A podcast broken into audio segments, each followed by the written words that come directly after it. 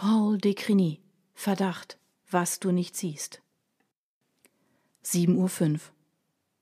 Polizeinotruf, meldet sich Inspektor Katolnik. Grüß Gott. Hier ist Kaplan Birgner. Ein Maskierter bedroht unseren Direktor. Es klang, als presste der Anrufer jedes Wort einzeln durch die Leitung. Wo sind Sie gerade? fragte der Polizist. Im zweiten Stock beim Fenster zum Lindenhof. Welche Adresse? Im bischöflichen Gymnasium. Was passiert da?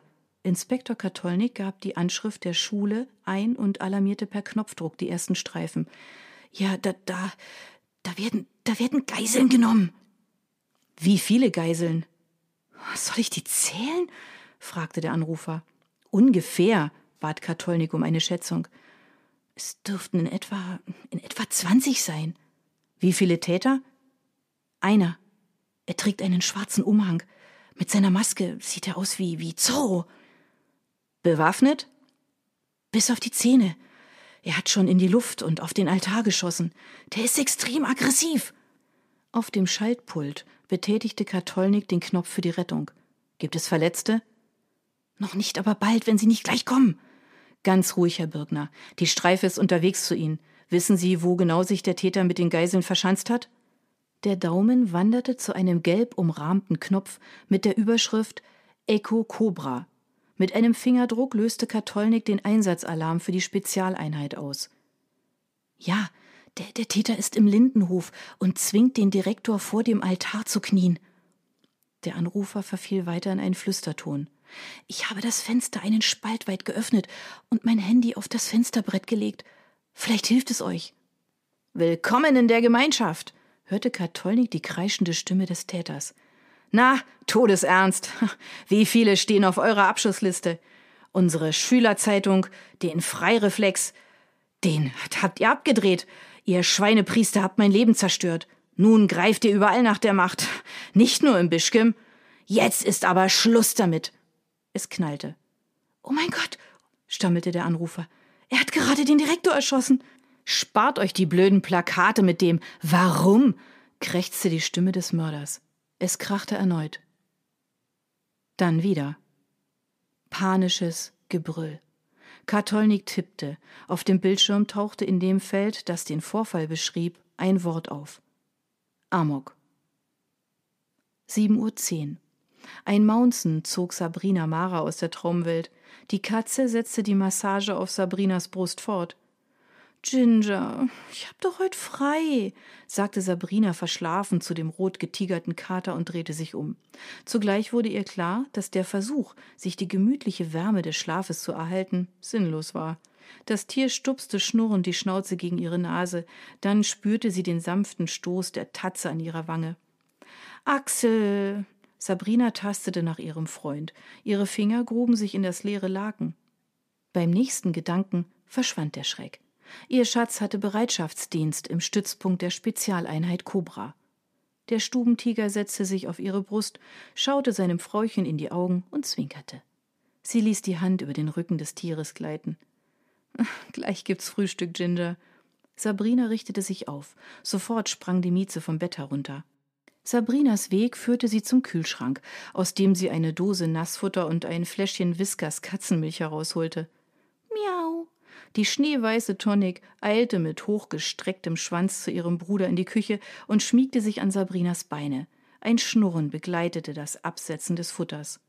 Wie würden die Katzen reagieren, wenn sie ein Kind von Axel bekäme? Würde es von ihr die schokobraune Haut erben, die ihr Schatz an ihr so wunderschön fand? Bei dem Gedanken an Nachwuchs huschte ein Lächeln über ihre Lippen. Handyklingeln störte Sabrinas Ausflug in die Zukunft. Sie eilte ins Schlafzimmer und nahm das Gespräch an. Mara, aus dem freien Tag wird heute nichts. Es war Kurt Hutnagel, ihr Vorgesetzter in der Gruppe Leib und Leben im Landeskriminalamt Steiermark. Warum? Sabrina Mara setzte sich auf den Bettrand. Verbrecher halten sich leider nicht an unseren Dienstplan. So angespannt hatte sie ihren Chef selten erlebt. Und schon gar kein Amokläufer. Ich brauche sie, und zwar sofort. Wo? Sie kramte in der Schublade des Nachtschränkchens nach Notizbuch und Kugelschreiber. Im bischöflichen Gymnasium. Die Cobra klärt es ab. Mara, wo sind Sie gerade? Zu Hause. Dann wird's Zeit, dass Sie sich auf den Weg machen. Wir treffen uns in 15 Minuten am Hassener Platz vor der Pädagogischen Hochschule. Ich warte im Einsatzleitwagen auf Sie. Ein Klicken signalisierte, dass Hutnagel das Telefonat beendet hatte. Ihre Halsschlagader pochte.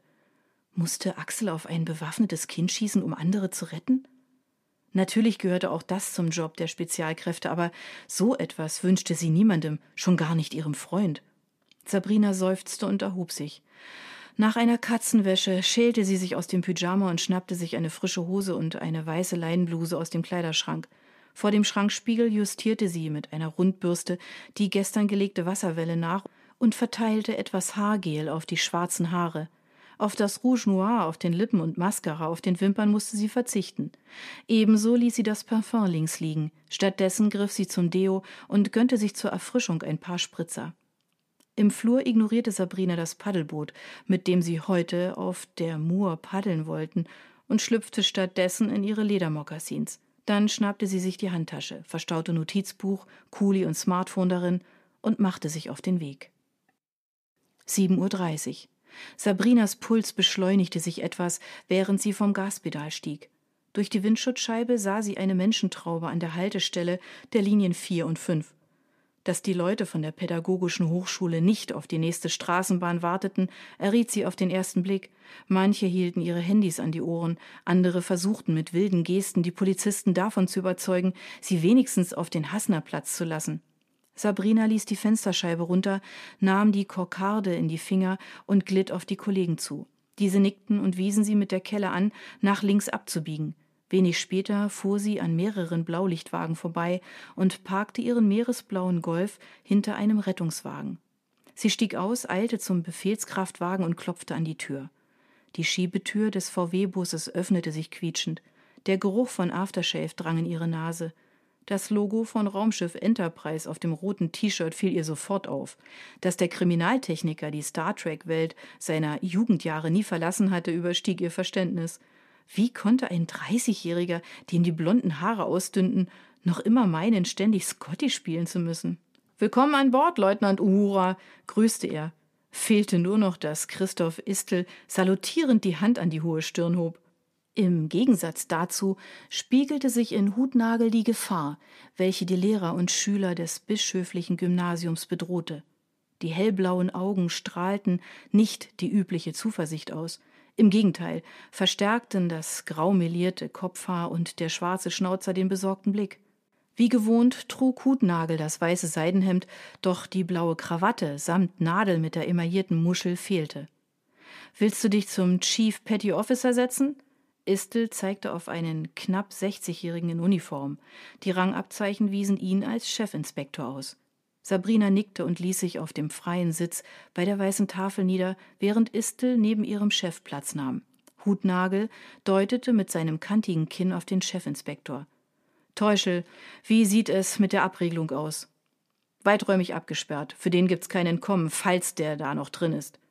Gut. Hutnagel presste seine schmalen Lippen zusammen, so dass sie sich zu einem Strich verkleinerten.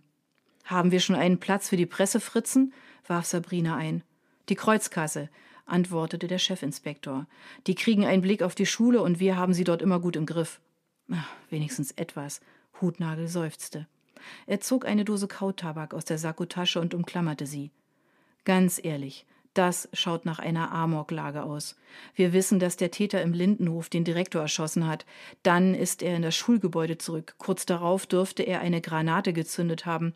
Deshalb habe ich gleich die Cobra hineingeschickt. Und die haben auf der Toilette neben dem Haupteingang eine Sporttasche voll Munition und eine Bombe gefunden. Das Bombenkommando kümmert sich gerade darum. Und was können wir jetzt tun? Hutnagel legte die Dose Kautabak auf den Tisch und öffnete sie. Beten und Tabak kauen. Sabrina warf einen Blick auf ihre S. Oliver Armbanduhr. Ein Amoklauf in einer katholischen Schule war das allerletzte, was sie sich wünschte. Wie viele Mütter könnten bald ihre Kinder glücklich in die Arme schließen? Wie oft würde die schreckliche Aufgabe auf sie zukommen, gegenüber den Eltern das Unaussprechliche in Worte kleiden zu müssen? Wie viele Väter würden heulend zusammenbrechen und sich dafür schämen? Niemand konnte das jetzt sagen. Auf ihrer Armbanduhr zog der Sekundenzeiger still seine Bahn.